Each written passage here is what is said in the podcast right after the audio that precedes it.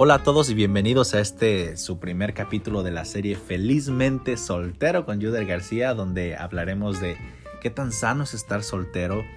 y donde vamos a ayudarte a encontrar ese estado de paz y plenitud personal derivado de este estado.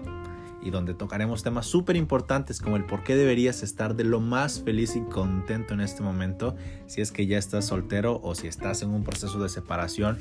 y le tienes miedo a la soledad, bueno, aquí vamos a darte todo ese soporte, esa guía para que veas que puede ser lo mejor que esté a punto de pasarte y sobre todo vamos a encontrar todo ese potencial que hay en ti estando solo y cómo puedes ocupar todo ese tiempo para transformarte en la mejor versión de ti.